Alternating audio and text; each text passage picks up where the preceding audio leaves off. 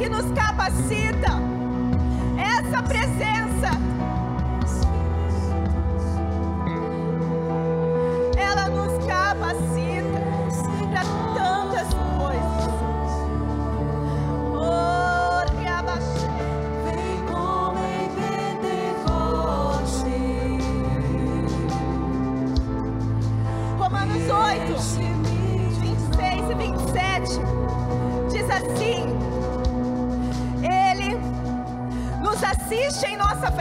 Fraqueza, porque não sabemos orar como convém, mas o mesmo Espírito intercede por nós sobremaneira, com gemidos inexprimíveis, segundo a vontade de Deus, porque Ele sonda os nossos corações. Queridos, o Espírito Santo é aquele que nos assiste em nossas fraquezas, é aquele que conhece, sonda o nosso coração, é aquele que vai no íntimo do nosso ser e sabe o que se passa dentro de nós. Mas mais do que isso, ele intercede por nós. Ele intercede por nós.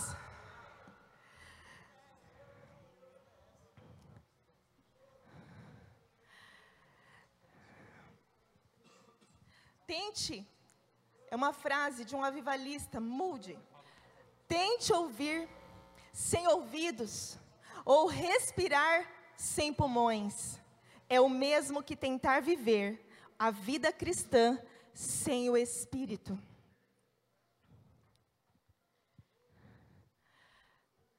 O Espírito Santo ele se apresenta nas Escrituras como Espírito de Deus, Espírito Santo, Consolador, Conselheiro, Espírito de Cristo, Advogado, Intercessor, Consolador, aquele que convence do pecado, do juízo e da justiça.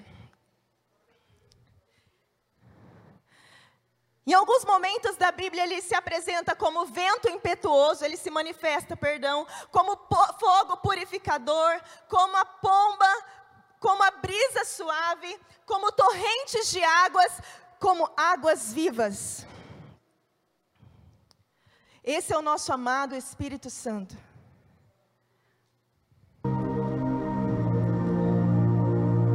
Ele estava com Deus na criação do mundo. Bíblia diz em Gênesis 1, 2: E o Espírito de Deus se movia sobre as águas. O Espírito Santo, muitos não sabem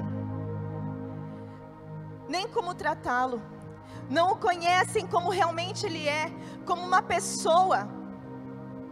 A Bíblia diz que ele se entristece. Existe um versículo que diz: Não entristeçais o Espírito Santo. O Espírito Santo não é um uma força é, ou algo, ele é alguém, ele é uma pessoa. Ele é coigual à Trindade, ele é a Trindade, ele é coigual, coeterno e consubstancial. Alguns o conhecem como a terceira pessoa da Trindade. Mas eu queria te chamar a atenção para algo nessa noite. Existe um livro que chama Em Honra ao Espírito Santo, que me chamou a atenção para uma verdade. Quando nós dizemos que Ele é a terceira pessoa da Trindade, nós estamos colocando, talvez até no subconsciente, que Ele é a terceira pessoa da Trindade numa questão de lugar, mas Ele é a Trindade, tão somente como o Pai e o Filho. Tanto que eu acabei de dizer aqui, Ele é coigual ao Pai e ao Filho, Ele é coeterno, Ele é co-substancial.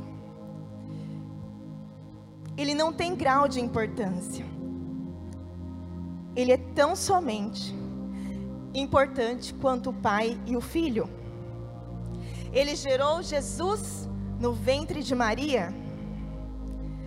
E a Bíblia diz que não devemos blasfemar contra o Espírito Santo. Em Marcos 3, 29 diz: Mas aquele que blasfemar contra o Espírito Santo não tem perdão, para sempre, visto que é réu de pecado eterno. Será que podemos dizer que o Espírito Santo tem um grau de importância menor?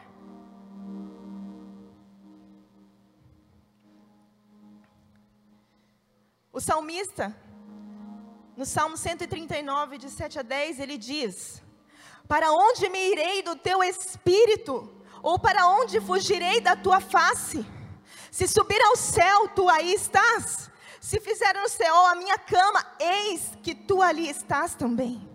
Se tomar as asas da alva, se habitar nas extremidades do mar, até ali a tua mão me guiará e a tua destra me susterá.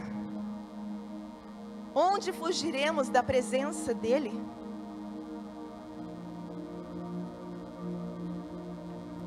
E eu quero conversar com você nessa noite sobre o Espírito Santo, mas dizendo de uma maneira talvez para mim nova, não sei para você.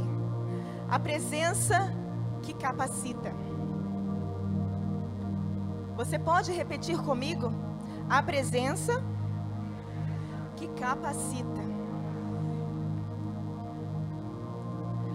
No Antigo Testamento, ele vinha sobre os homens, sacerdotes, profetas, reis, juízes. Ele estava sobre eles.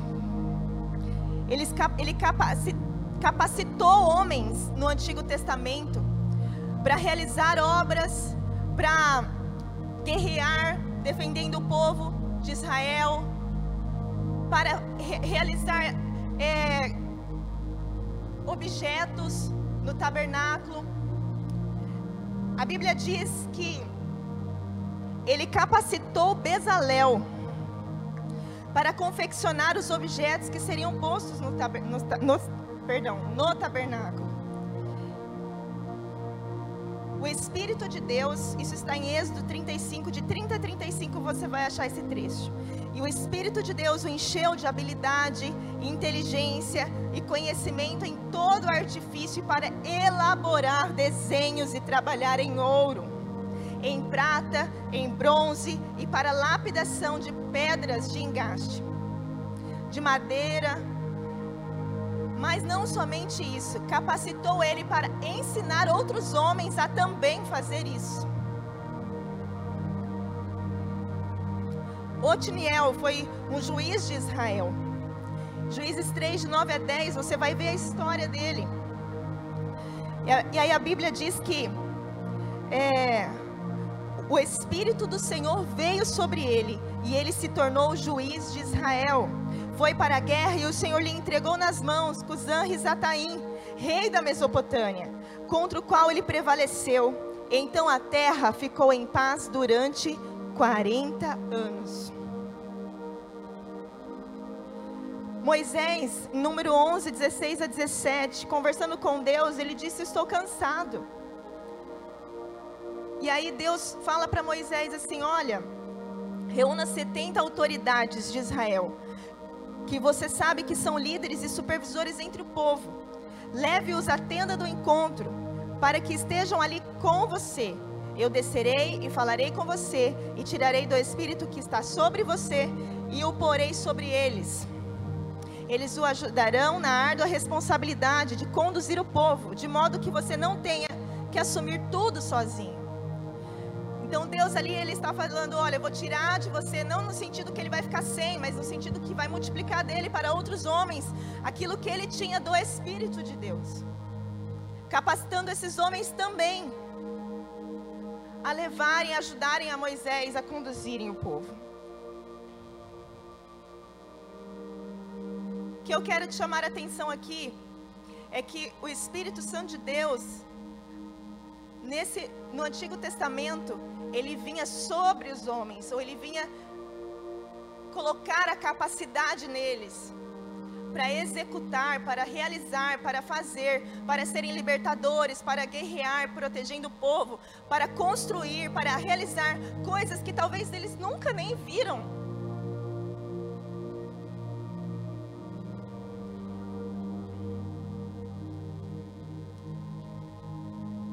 E aí, quero ler com vocês um texto que está em Salmos 27:4, que diz assim: Uma coisa pedi ao Senhor, e é o que procuro, que eu possa viver na casa do Senhor todos os dias da minha vida, para contemplar a bondade do Senhor e buscar sua orientação no seu templo.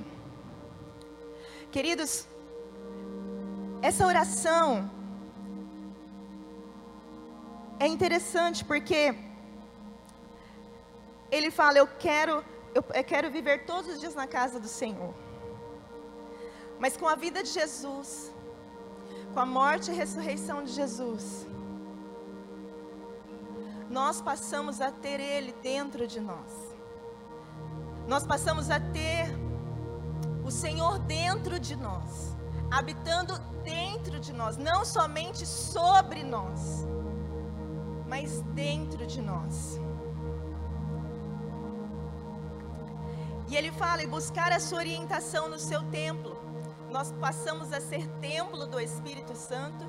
E nós passamos a ter, através do Espírito Santo, sendo o nosso conselheiro, a, como, a mesma, como a mesma Bíblia diz, ele é o nosso conselheiro. Só quero frisar que isso não dá abertura para falar, né, que a gente a gente precisa, tá? A gente precisa congregar entre os irmãos, é bíblico. Não quero partir desse princípio, é outra coisa que eu estou dizendo. Eu estou dizendo que agora, com essa oração de Davi, que ele diz que ele quer habitar no templo do Senhor todos os dias. O Espírito Santo de Deus passa a habitar dentro de nós todos os dias, todas as horas, todos os minutos, de dia e de noite da nossa vida. Enquanto você caminha pela rua, enquanto você trabalha, enquanto você volta para casa, enquanto você está estudando, enquanto você está dormindo, o Espírito Santo de Deus habita dentro de você, dentro de nós. E Ele é o seu conselheiro, e Ele é o seu intercessor, e Ele é aquele que te assiste nas suas fraquezas é aquele que te capacita e te orienta, é aquele que te instrui no caminhar. E não somente isso, você e eu passamos a ser morada do Senhor.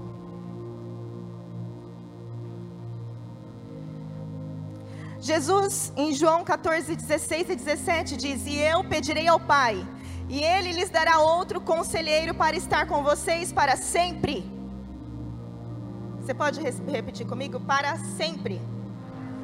O Espírito da Verdade. Ok.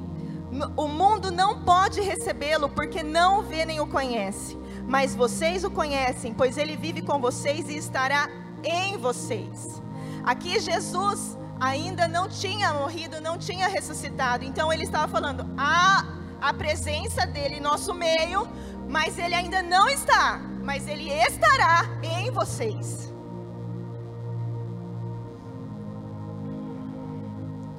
E assim, essa presença nos leva ao arrependimento, a reconhecer os nossos pecados, a reconhecer as nossas limitações, a reconhecer onde precisamos melhorar, onde nós precisamos é, nos corrigir, onde nós precisamos nos arrepender, onde nós precisamos perdoar, ou, ou pedir perdão, onde nós precisamos de uma maneira é, onde vi, possamos viver em santidade. Ele nos leva ao arrependimento. Ele convence o mundo do pecado, do juízo e da do pecado, do juízo e da justiça. Ele intercede por nós, eu já disse, nós já lemos o texto, com gemidos inexprimíveis, ele capacita com dons como ele quer, conforme a sua vontade ele nos ensina e testifica da verdade que é Jesus Cristo. Mas o conselheiro, o Espírito Santo, que o Pai enviará em meu nome, lhes ensinará todas as coisas e lhes fará lembrar tudo o que eu lhes disse. Jesus disse isso aos discípulos. Ele afirma a nossa paternidade, a nossa filiação. Amém, queridos? Tem algum filho de Deus aqui? Aleluia. Sabe por que você tem essa convicção? Porque é o Espírito Santo de Deus que te revela isso, que te afirma isso. Em Romanos 8, 14 e 15 diz: Porque todos os que são guiados pelo Espírito de Deus são filhos.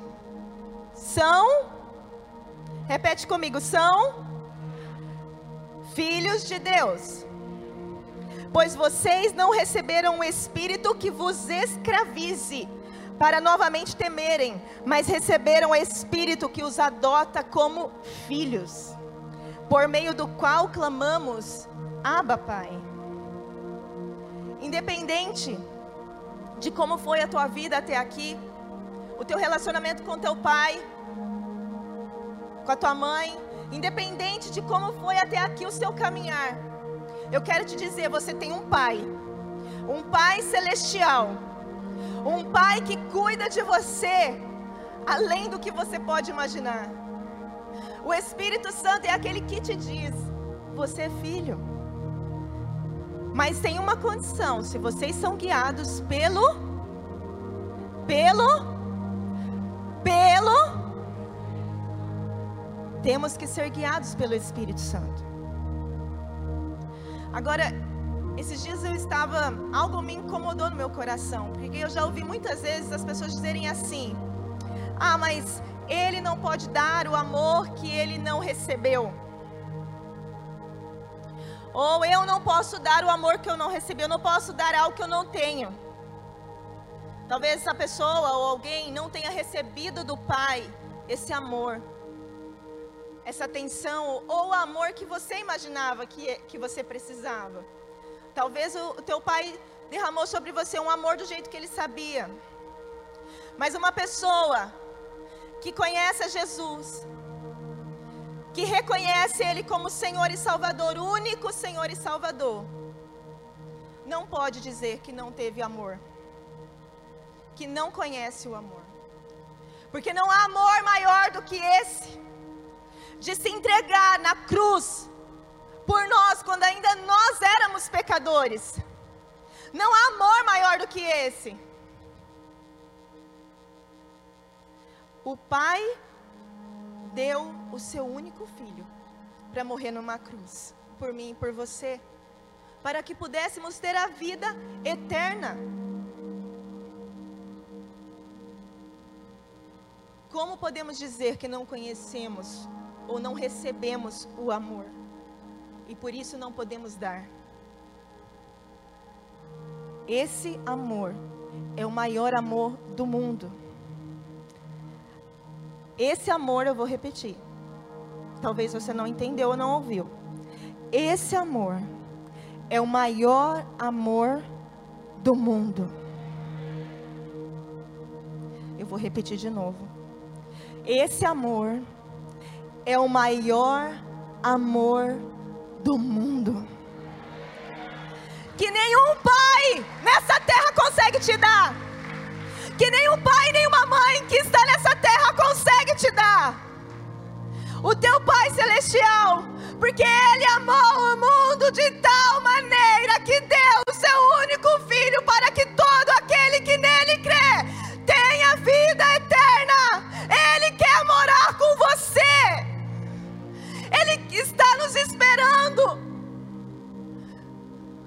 Nós estamos nesse momento do, do projeto Eu e Minha Família no Céu. Queridos, que tempo lindo em que nós, tem, nós temos vivido. A consciência de cuidar dos nossos. A consciência de orar pelos nossos. De trazer para perto. De ter uma, uma oportunidade de falar para aqueles que são nossos.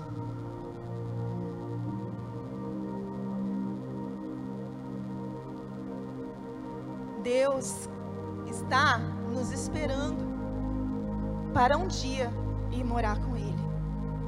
E por isso Ele deu o seu único filho. Por isso Ele deu e derramou desse amor.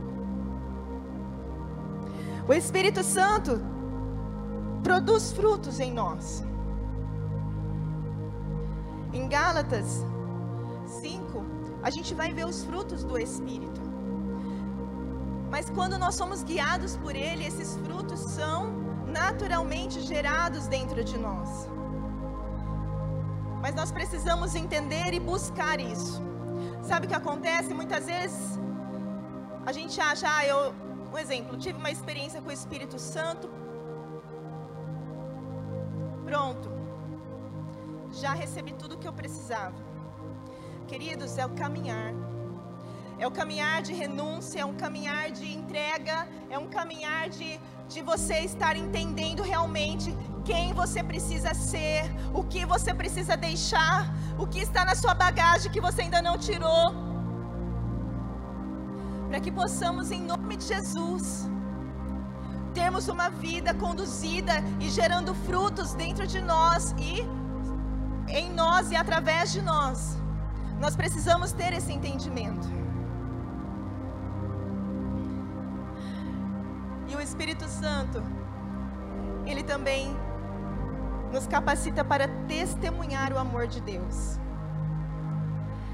Ele veio sobre nós, ele derramou esse amor sobre nós, mas para que ele não permaneça apenas em nós, para que nós possamos ser testemunhas de Cristo por onde nós formos e falar desse amor, anunciar esse amor o amor maior do mundo. Ele nos capacita para testemunhar a obra de Cristo. É interessante pensar no capítulo 7 de Romanos. Por volta do versículo 18, Paulo começa a dizer: Porque não faço o bem que quero mas o mal que não quero, esse faço. Ora, se eu faço o que não quero, já não o faço eu, mas o pecado que habita em mim. Acho então esta lei em mim, que quando quero fazer o bem, o mal está comigo. Porque segundo o homem interior, tenho prazer na lei de Deus. Mas vejo nos membros outra lei, que batalha contra a lei do meu entendimento e me prende debaixo da lei do pecado, que está nos meus membros. Miserável homem que sou, quem me livrará do corpo desta morte? Dou graças a Deus por Jesus Cristo, nosso Senhor. Assim que eu mesmo, com entendimento, sirvo a lei de Deus, mas com a carne, a lei do pecado. Aqui dá a impressão de que ele está numa crise. Mas algo interessante acontece no capítulo 8.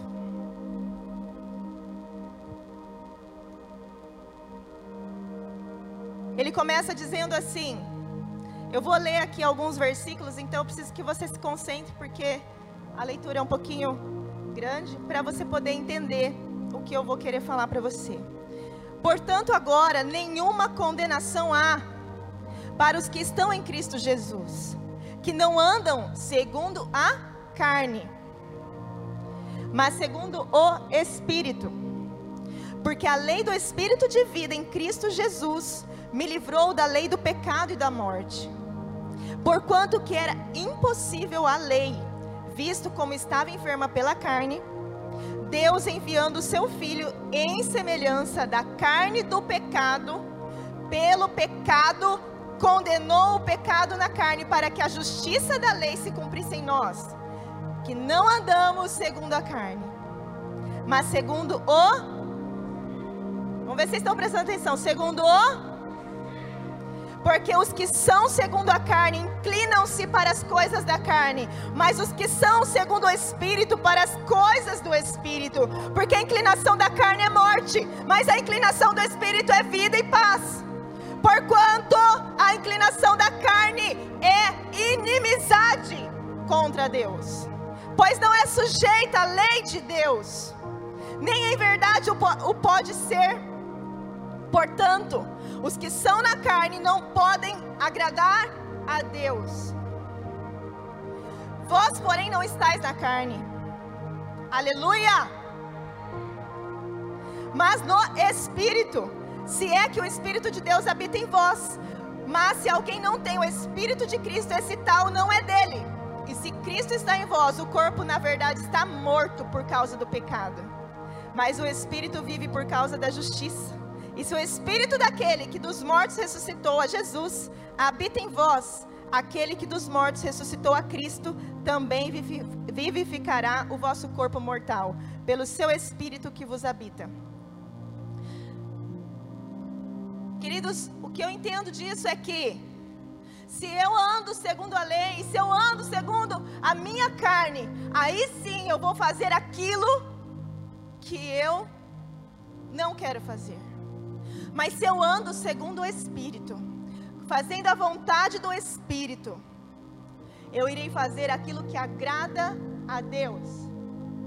Eu irei cumprir aquilo que eu preciso cumprir. E aquilo em algum momento que você, sem querer, fez, você consegue entender, pedir perdão ou se arrepender, confessar o mais rápido possível e voltar a ser guiado pelo Espírito. Nós precisamos entender que nós devemos andar nessa dimensão, sendo guiados pelo Espírito Santo de Deus. Amém? E então, queridos, o que acontece? Nós precisamos orar, orar direcionados para aquilo que nós queremos. Se nós queremos ser governados pelo Espírito, se nós queremos fortalecer, a Bíblia menciona como o homem interior.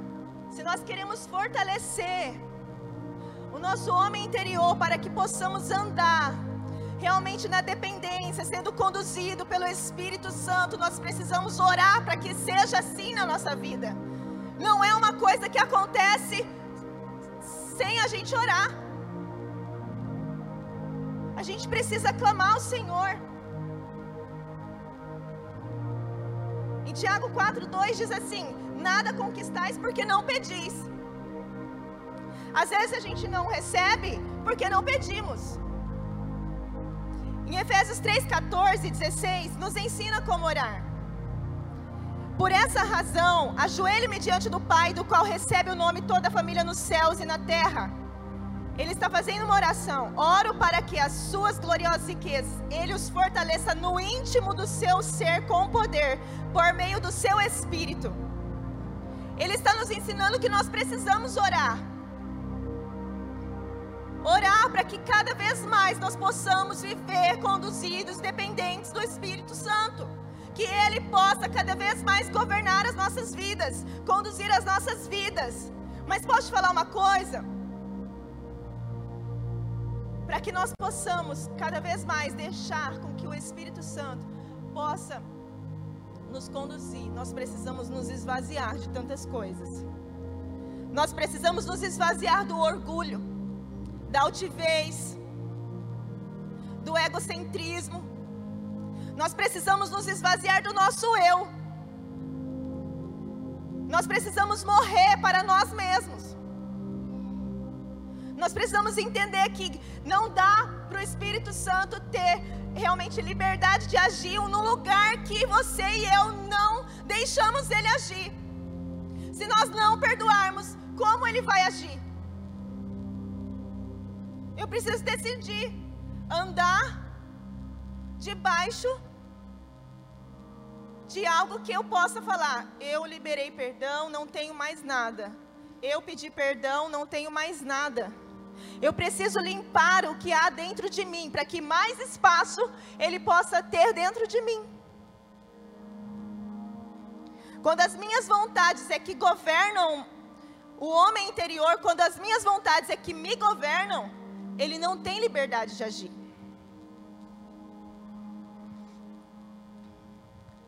Eu li um exemplo interessante. Quando a gente começa a tomar vitaminas, por exemplo, no nosso corpo, a gente né, começa a tomar vitaminas e passa tempo, passa tempo, a gente não sabe exatamente quando essas vitaminas começaram a fazer efeito, a surtir efeito. Mas quando a gente ora também, pedindo ao Espírito Santo, que Espírito Santo, eu quero me limpar, eu quero me esvaziar, me mostra o que eu preciso arrancar de dentro de mim, me mostra aquilo que precisa ser curado, aquilo que precisa ser tratado. Espírito Santo me ajuda, Espírito Santo me conduz, Espírito Santo me enche, Espírito Santo me limpa, me purifica, me sara. Em algum momento, você também vai ver, mas você não vai saber exatamente quando tudo isso começou a ter realmente um resultado na sua vida, mas você vai ver aquilo que aconteceu após esse tempo de oração, esse tempo de busca. Comece a orar sobre isso. Quantos estão me entendendo aqui?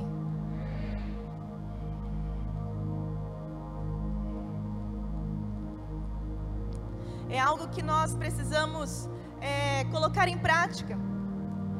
Porque quando nós começamos a nos esvaziar, começamos a deixar com que mais espaço Ele tenha dentro de nós, quando nós começamos a, a realmente abrir a nossa. as profundezas da nossa alma e deixar com que Ele sare, que Ele cure, que Ele revele, nós vamos tendo os olhos de Jesus para com os outros. A gente não enxerga mais o outro com a nossa carne. A gente enxerga o outro com os olhos de Jesus. A gente enxerga o cônjuge com os olhos de Jesus. A gente enxerga o filho com os olhos de Jesus. A gente olha para as pessoas e tem pensamentos como a mente de Cristo. Não pensamentos de julgamento, mas pensamentos como pensamentos de Cristo. Precisamos entender que não dá para andar nessa dimensão da carne.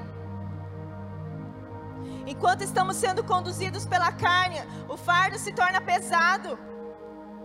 Mas quando nós andamos na dimensão do Espírito, Ele te revela, Ele me revela, Ele te dá discernimento, Ele te dá estratégia, Ele te capacita a lidar com aquela situação, Ele te capacita a lidar com o seu filho, Ele te capacita a lidar com o teu chefe no trabalho, Ele te capacita a executar, Ele te capacita a fazer aquilo que você precisa fazer.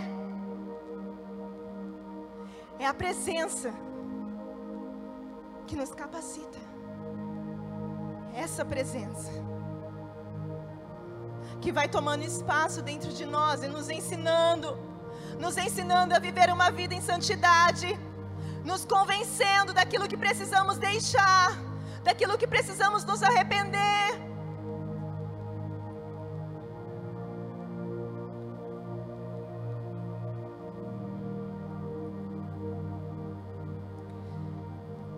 Eu vi outro exemplo interessante falando sobre o Espírito Santo. E aí ele diz assim, que ele é o hóspede perfeito. Digamos que você tem uma casa e que essa casa está alugada. Você alugou essa casa para alguém. Porque você alugou, você vai entrar nessa casa sem autorização. Você vai abrir a geladeira, você vai comer o que tem lá. Você vai usar o banheiro sem perguntar se pode. Você vai ter acesso a todos os ambientes da casa porque a casa é sua, mas você alugou. É só um exemplo, tá, gente? Você conseguiu entender isso aqui? O que acontece? Deus, Ele é dono de todas as coisas, inclusive do nosso corpo. Ele certamente não precisaria pedir permissão para nós para fazer qualquer coisa. Mas Ele fez a terra para a humanidade e colocou sobre o nosso domínio, sob o nosso domínio. Então, se nós queremos que Ele faça algo, que Ele tenha liberdade, de entrar em todos os cômodos do nosso ser, da nossa casa, nós precisamos pedir. Pode entrar, Espírito Santo. Pode entrar, pode limpar, faz uma faxina. Eu não estou vendo a sujeira, mas eu sei que tem. Faz a faxina, Espírito Santo. Limpa tudo o que não te agrada. Limpa tudo o que te entristece, que eu nem sei, mas o Senhor sabe. Limpa tudo o que está debaixo do tapete, que eu coloquei, não lembro mais. Limpa, Espírito Santo.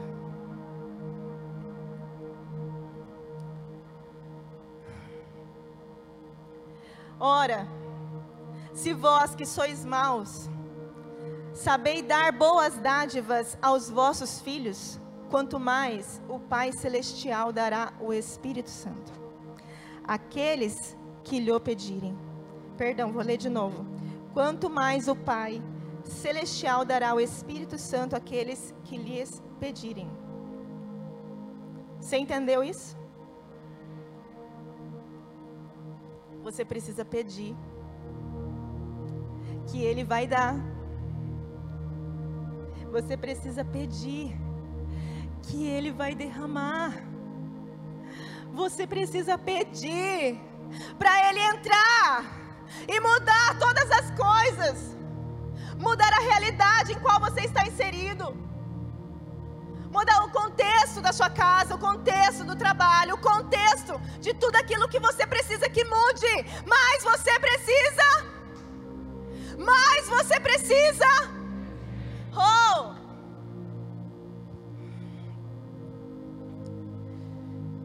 Para encerrar, que meu horário já está acabando. Eu quero rapidamente passar por uma história de uma mulher avivalista. Não sei se eu vou falar corretamente, pastor. Catherine Kuhlman. É, ela teve uma experiência com Deus muito linda. Ela estava vivendo um momento da sua vida em que precisava ver concertos. E aí, de repente, ela saiu andando e ela se deparou com uma rua sem saída e tinha uma placa: sem saída. Ali ela entendeu em Deus que ela precisava consertar algumas coisas. Não tinha mais como ela sair dali sem resolver aquilo. E aí ela faz uma oração naquela rua, num beco sem saída, em voz alta, dizendo: Querido Jesus, eu entrego tudo, eu dou tudo a você. Tome o meu corpo, leve meu coração, tudo que sou é seu. Eu coloco tudo em suas mãos maravilhosas.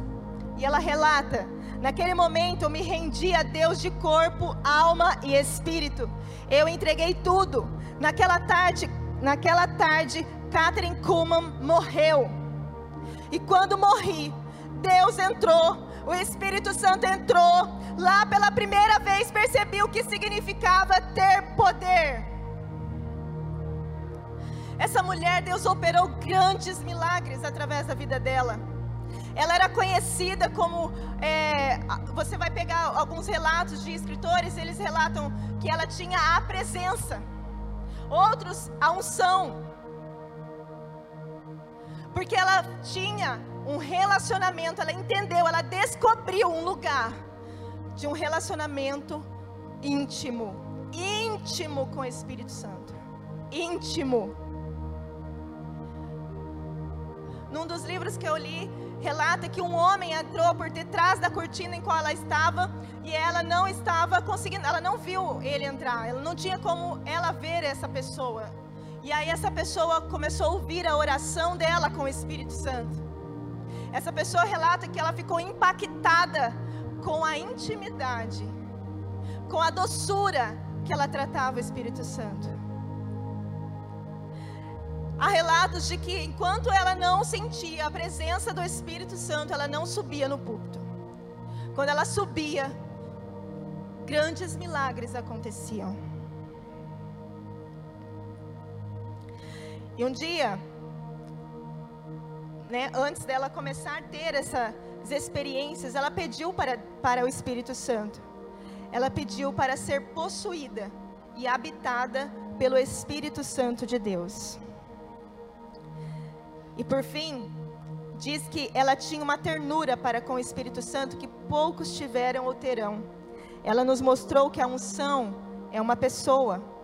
Seu respeito, seu dom no ministério, sua poderosa unção ilustram como ela tratava seu melhor amigo, o Espírito Santo. Amém? Queria convidar a equipe de louvor para a gente orar. E eu quero te convidar, se você entendeu o que você precisa fazer, eu quero te convidar a tomar uma atitude, a fazer algo. Não sei se vir à frente, ajoelhar, erguer suas mãos, eu não sei, alguma coisa. Querido, de alguma maneira peça a Deus, se você quer isso. Tem alguém que quer isso? Tem alguém que quer isso? Tem alguém que quer esse poder, essa unção, essa intimidade com o Espírito Santo? Tem alguém que quer ir além, onde já tem ido com o relacionamento com o Espírito Santo? Em nome de Jesus. A presença que capacita está neste lugar está dentro de você, está dentro de mim, está dentro de nós. Mas ela pode cada vez mais ganhar mais espaço. Ela pode cada vez mais nos levar a um nível maior de intimidade.